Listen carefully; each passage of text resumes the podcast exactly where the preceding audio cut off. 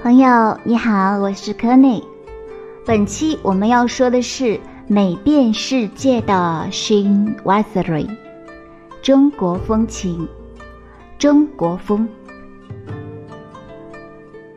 首先呢，我们来看一下，到底什么是 Shin Wasari。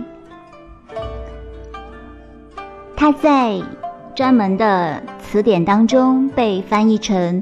中国风情、东洋风情，在艺术史上呢，也是一个专有的名词。可是呢，它并不是由中国人创造的风格，而是欧洲人对东亚设计的一个诠释。我们先来看一下两个图片吧。我们看到左边和右边，就是世界眼中的中国风。和我们印象当中的中式风格，它们是截然不同的。尽管这个词，它的意思在字面上是中国，但它并不是实际上来自于亚洲某个具体的一个地方的一个专有风格，而是一个出自。法语单词的中国风，这也就表示它是由欧洲设计对东亚设计的一个诠释。里面的中国呢，主要指的是以中国为主体的东亚世界，包含了中国、日本、韩国、东南亚等等国家。嗯，它受到了十七和十八世纪跨大陆贸易黄金时期的影响。当时呢，只有少数的欧洲人前往了亚洲，但是他们对亚洲的艺术还有文化产生了极大的尊重，进而呢，这种风格就逐渐的开始出现了。这是一种受到。应该说，在历史上，包含到现在，都一直好评不断，并且代表着一种美好世界的这么一种风格。它是欧洲人对中国和东亚艺术家艺术的一个传统的诠释，还有模仿。这种模仿并不是说直接的模仿，而是。把一种以东洋文化作为灵感，来添加自己的一个想象的这么一种新的创作，而这种中国风呢，它是充满着幻想，还有和乐、美好，还有理想文明的一个中国世界，它也被作为欧洲国家改革的一个范本。它融合了东方与西方的特质，并且混用了很多的创作元素，是一个东西文化交流的这么一个结果。曾经有些人呢认为说它是一种偶然的风格，但其实呢，它其实并不是仅仅是一些美丽的艺术作品。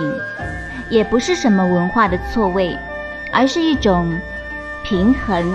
这种平衡呢，就是东西方的和谐平衡。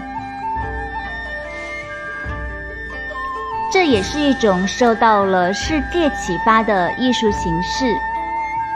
我们一直都有一种感觉，就是欧洲的设计呢，是会有一种优雅的感觉，有些时候呢，会有一种独特的味道。而把这种风格和充满着对他们来说是异国情调的一个东亚艺术，把它传统的这么一个融合在一起，就变得多才多艺、锦上添花。它足以成为一个独立的室内设计风格。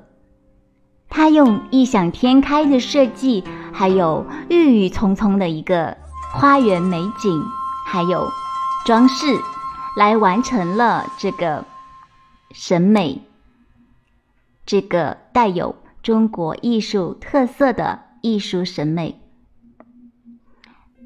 然很多人可能还会认为，把它跟洛可可风格去进行了一个混淆。在两者的联系上面呢，在学术界有不同的看法。有一部分人呢就认为说，它是来源于极具装饰性的洛可可风格，而另外一部分人呢则认为他们是隶属于不同的派系，有着各自不同的属性，是两个完全独立的风格体系。但是不管怎么样。我们需要知道，他们两个的共同点就是在于两者都有非常丰富的装饰，而且他们的重点就是在材质方面，还有一个就是不对称。嗯，我们来看一下关于这个解释吧。首先呢，我们都知道洛可可风格呢是极具装饰性的。而且呢，是受到了皇室成员的喜爱的，而中国风呢，跟这个洛可可风格两者相结合呢，就成为了当时国王路易十五还有国王乔治四世他们宫殿当中、房间当中、闺房当中的一个闪亮的一个角落，一种装饰。而作为风格来说，其实他们两个是非常的相近的，两者呢都有那种一个自然的题材，会聚焦于自然、休闲还有快乐的意象，而且他们呢已经存在了几百年，但是其魅力还有吸引力是一直都没有衰退的。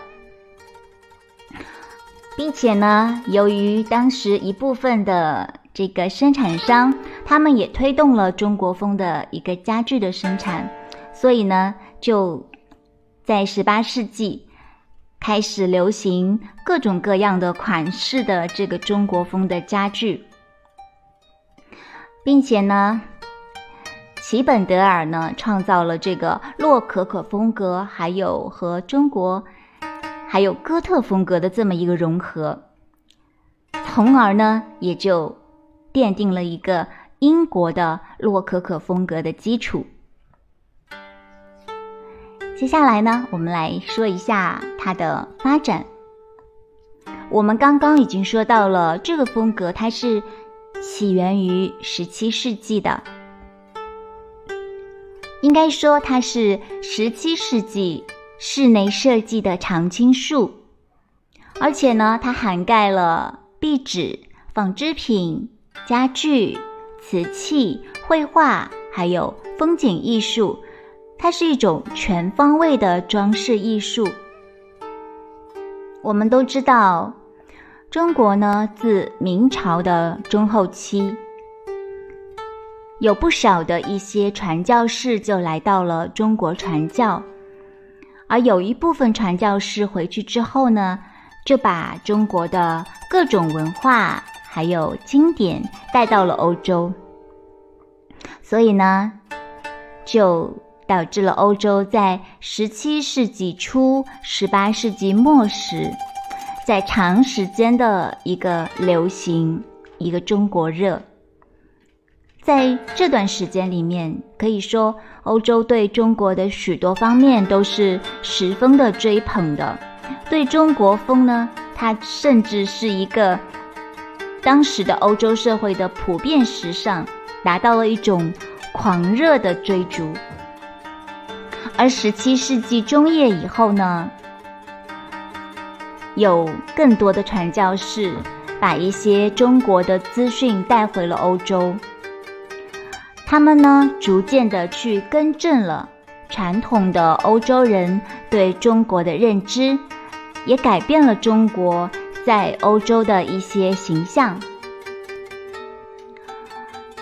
这个风格呢，它是在十八世纪成为一个风行全欧洲的国际时尚，并且呢，表现在各种艺术类型，在各个地方都有发展出不同的特色，并且在十八世纪的中叶达到了一个顶峰。当时呢，应该说是中华帝国以最理想的形式与形象被介绍到了欧洲，是一个具有高度文化和高度文明的大帝国。所以说，十八世纪几乎全欧洲都受到了中国风艺术风潮的影响。然后呢，我们再来看一下它的延续吧。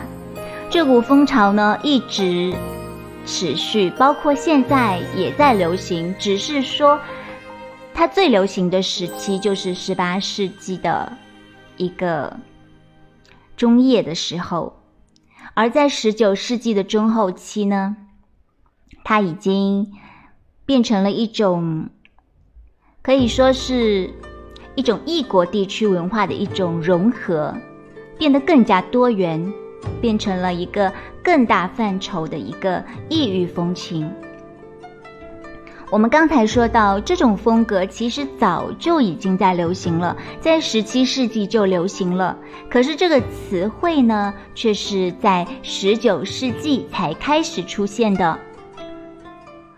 嗯。第一次出现呢，就是巴尔扎克在一八三六年发表的小说《净资产》当中，它被使用，而且它是被指称是具有中国风味的装饰工艺品，而从此之后呢，这个词就泛指依据中国的风味来制作的所有的物品。而在一八七八年呢，这个词开始正式收录在学术词典里面。它的意思就是名词、阴性、艺术品、家具、奇珍异宝，来自于中国或者是依据中国的品味而制作的艺术品。那么，我们刚刚已经把它的一个概念和发展大概的了解了一下。那么，再接下来呢，我们来看一下它的一个影响。我们也知道，它对世界产生了一个巨大的影响。那么，具体它在哪些地方产生了影响呢？首先，我们知道它这个。这个流行呢，在当时的整个欧洲社会当中，已经渗入到了欧洲人民生活的各个层面，比如说日用品啦、家居装饰啦、园林建筑啦，包括中国式的园林，当时在欧洲各国的王室当中都是非常的流行。嗯，还有各种。工艺的器皿啦，绘画、版画、雕刻，还有绿地城市规划，还有各种挂毯、壁饰、漆柜、漆瓶、屏风、乐器，还有床啦、桌啦、族徽啦、纺织啦、丝绸啦、刺绣、油画、镶嵌画、壁画，可以说各种的室内的装潢、家居的装饰。亭台楼阁、曲桥、奇岩怪石、石雕、砖雕、彩绘、木雕等等，我们可以想得到的各种，它都有在里面涉及到。而且呢，也出现了一些中国风的村落，比如说日耳曼地区卡斯尔、威海姆苏赫山地公园，还有呢，中国村。还有瑞典、俄国，他们也有中国村。还有呢，就是中国风的一个自然风景园林呢，就是在欧洲开始非常的盛行。那我们具体的来看一下吧。首先，我们都知道中国风它的一个特点就是它的图案，而主要的图案呢就是宝塔、龙、福狗、自然风景。我们可以通过这些来区分中国风格与其他的亚洲的风格的不同。这里说的这个福狗呢，其实是狮子，只是当时的一些欧洲人把它认为是福犬，而我们还看到了在一些绘画瓷器墙纸上面。都会出现这些图案，用来描绘山脉、花园、风景的一些风景画呢，也受到了很大的欢迎。但是它们都非常的昂贵，因为大多数呢，这些都是有手绘的，并且会有一些刺绣，会用到一些金线，所以呢，就价格不菲了。还有呢，就是你会发现，虽然他们是一个传统的一个艺术文化，可是却可以和一个现代的空间，不论是一个现代古典，甚至是一种多变的风格的一个家具，都可以快速的融合。所以说，这就是中国风家具的一个一个魅力，也是一个它成为了一个。这么时尚风格的一个原因吧。我们刚才有提到，在图案的运用上面，特别醒目的一个就是瓷器，而瓷器呢，也确实是我们的一个非常优秀的一个文化传承。而特别让人印象深刻的就是青花瓷器了。而欧洲人呢，就从这个传统的青花瓷器当中获得了灵感，来设计花瓶、灯座、茶具等等。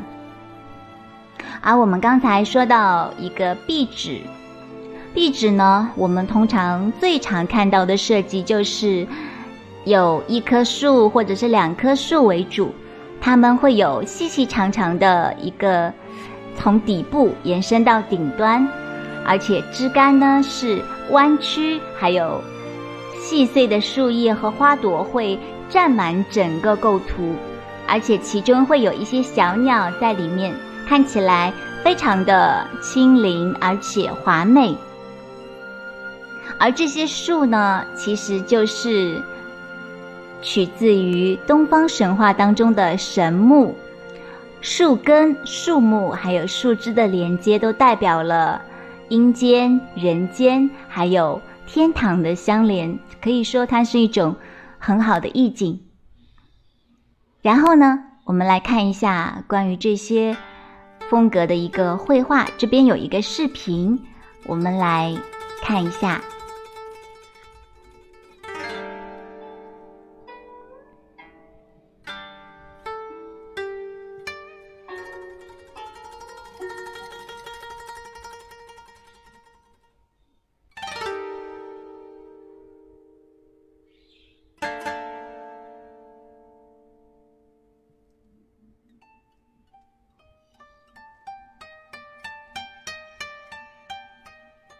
大家可以看到，其实这个呢，就是一个传统的一个中式的一个图案元素的一个手工设计和绘画的一个过程。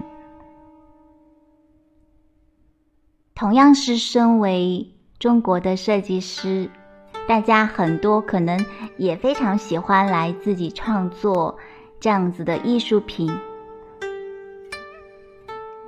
那给我的感受就是，其实，如果说作为欧洲人，他们可以把中国的这么一些典型的美好的元素，把它们创作的这么美好，我们为什么不能把这些做得更加美好呢？这样子，大家就看到一只。栩栩如生的蝴蝶就诞生了。而同样一些树或者是一些花卉或者是一些小鸟啦，也是用这样子的方法进行一个手工的制作。所以说，确实它的价格有它的这个原因所在。我们看到这样子，这个蝴蝶基本上就要完成了。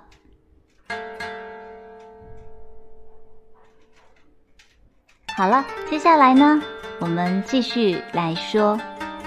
刚刚我们说到的是绘画，然后是丝绸。丝绸大家也是非常的熟悉，它也是一个非常一个典型的一个中国文化的产物吧。我们刚才说到的一些要素，龙，龙在中国的这个民间呢，扮演着重要的角色，象征着力量还有运气。然后它会经常出现在各种的陶器、丝网还有其他装饰物上。还有我们刚刚说到的福狗，其实是狮子，它通常会成对出现。一雄一雌，而且当时的欧洲人呢，就认为这些可以来抵御一些嗯负面的能量，所以说他们通常会被放置在寺庙或者是宫殿的外面。还有就是自然风光，我们刚才也有说到，它会是一些大胆、呃异想天开的自然场景。亭台楼阁啦，鸟类啦，还有一些花卉图案是最最流行的。就是因为是手工制作的关系，所以价格非常的昂贵。还有就是宝塔、佛塔，而佛塔呢是起源于印度，随着佛教的一个传播而传入了亚洲。一些多层的建筑物呢，通常是宗教的圣地，也是东亚设计当中建筑一个不可分割的组成部分。接下来呢，我们再来说家具方面。如果说你是一个收藏家，那你一定会非常喜欢这个古董式的一个中国风家具。但是现在呢？如果说你要完完全全的来找到一件这样子的作品，应该说是很难很难了。可能你会找到一些新的复制品，或者呢，你可以在一些收藏的这个家他们的家里发现一些有着中国风的一些版本，而这些中国风的家具呢，通常是。有黑色、红色、黄色，还有木色调，而且它们都会有标志性的一个光泽，而且会用极其光滑的一个手绘图案来装饰，有一些复杂的雕刻，或者是用黄金、用珍珠母镶嵌的一些细节。我们刚才说到的，嗯，一些装饰品当中呢。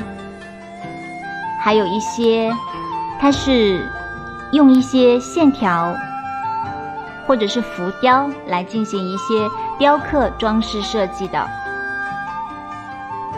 还有呢，就是折叠屏风，这些屏风呢，通常是非常非常的华丽的，会增加很多的视觉趣味。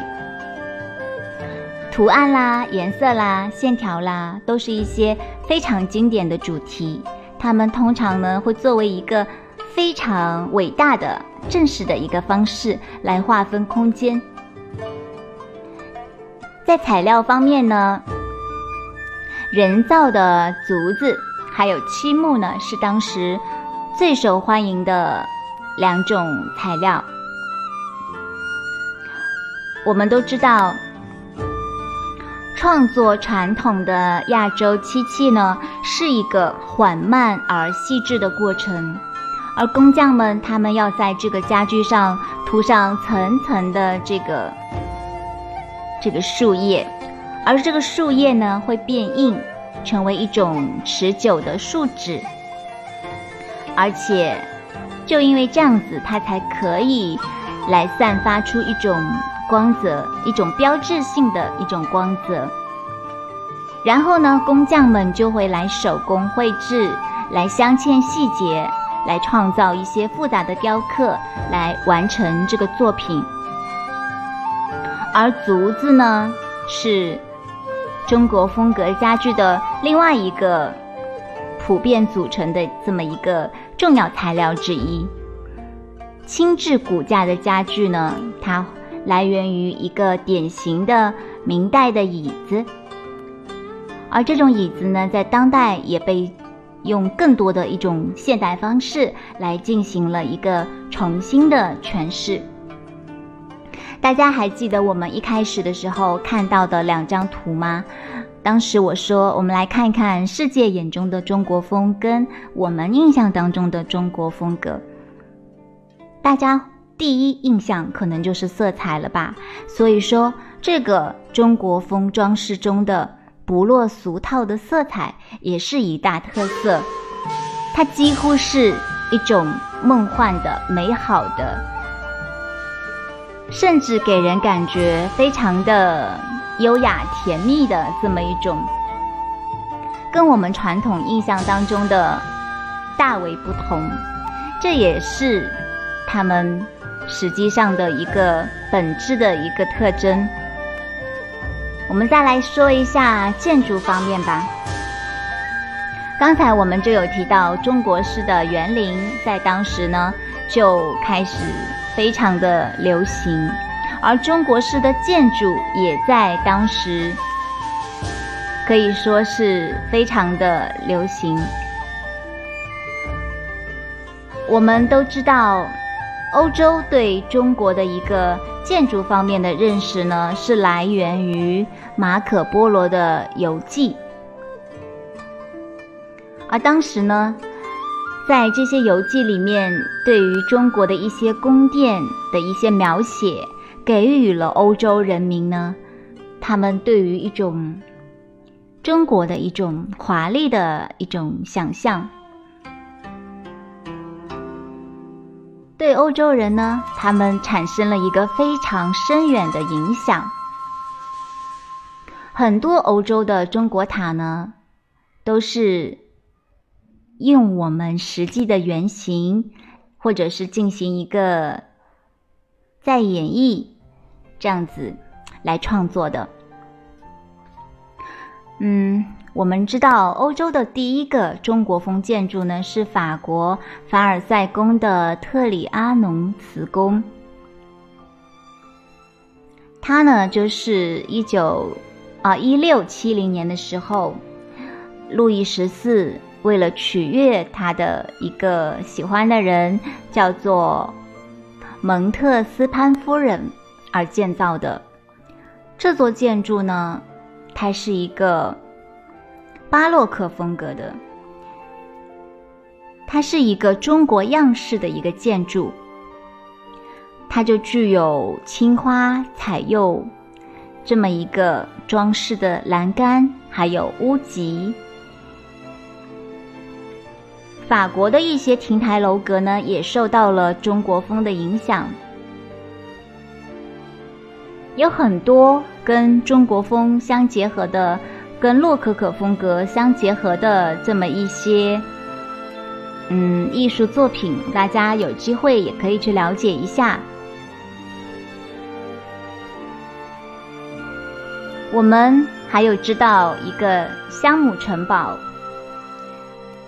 它也是有一个典型的法国风格，但是也会有很多的中国的装饰风格，比如说中国的瓷器啦，中国的一些绘画，东方的丝绸，东方的地毯，还有就是。它同样是掺杂了一个法国艺术家他们对于中国之外的一个东方各国的装饰艺术的这么一个融合。嗯，在十八世纪初呢，有一个英国的设那个建筑师叫做威廉钱伯斯，他创作了一个叫做《东方造园论》。他在里面指出，所谓的东方呢，就是指中国。而且他早年的时候呢，至少到过广州两次。后来呢，就发表了一部大力宣传中国风的著作，叫做《中国建筑、家具、服装、机器还有器皿的设计》。他其实是一个国王的一个皇室的这么一个建筑师，而且才华横溢。可以说是他改变了欧洲人对中国建筑的这么一个态度。在十八世纪中，这个中国风潮呢就开始在日耳曼地区各大公侯他们的这么一个宫廷当中发展和传播开来。那我们基本上已经把这个 chinoiserie 它的一个意思。然后它的一个发展，还有它的体现，已经跟大家说了一遍。我们也可以来看一下一些相关的图片。它其实我们刚才应该说，嗯，因为主要是在室内设计，所以我没有提到关于时尚方面的它的一些运用，在服装啦或者其他的一些。别的方面的一些领域，其实它也有一个非常大的这么一个运用。我个人呢，嗯，也有一些关于这个 c h i n w a s e r i 的一些设计作品，也可以在这里给大家看一下。这里只是一部分比较少。嗯，为什么要来说这个风格呢？一开始我已经说了，首先呢，它确确实实是一个。非常美的一个风格，还有呢，就是我觉得它确实是一种中国风的这么一种，可以说你既可以把它认为是欧洲人对它的一种诠释，也可以说是它的一种在世界上的变化。我觉得我们应该要了解一下。还有呢，就是。这也可以让我们对其他的风格产生一些思考。在世界上，这样子的一个风格对于我们有什么启发？所以说，这就是我跟大家来说这个风格的一个最初的一个想法。希望大家都可以做出更加美好的设计。好了。我们本期的内容就到这里了，我们下次再见吧，拜拜。